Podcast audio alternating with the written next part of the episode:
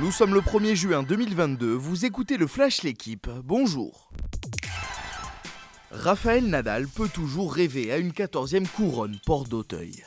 Le Mallorquin s'est imposé en 4 h 12 minutes face à Novak Djokovic en quart de finale de Roland Garros. L'Espagnol est venu à bout du Serbe en 4-7, 6-2, 4-6, 6-2, 7-6.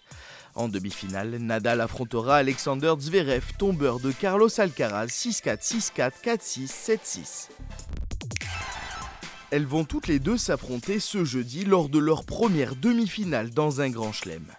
Martina Trevisan et Coco Goff se sont qualifiées hier pour le dernier carré de Roland Garros.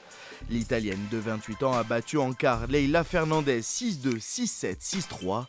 L'américaine de 10 ans, sa cadette, a elle triomphé de sa compatriote Sloane Stephens 7-5, 6-2.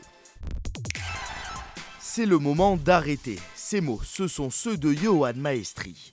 Le joueur du Stade français a choisi l'équipe pour annoncer la fin de sa carrière.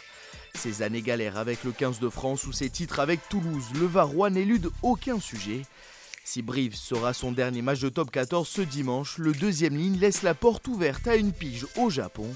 Retrouvez l'intégralité de l'entretien dans votre journal. Tout sourit en ce moment à Sergio Pérez. Moins de 48 heures après son succès à Monaco, le pilote mexicain a prolongé son contrat avec Red Bull.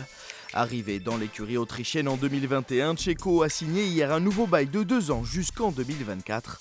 Cette prolongation est une mauvaise nouvelle pour Pierre Gasly.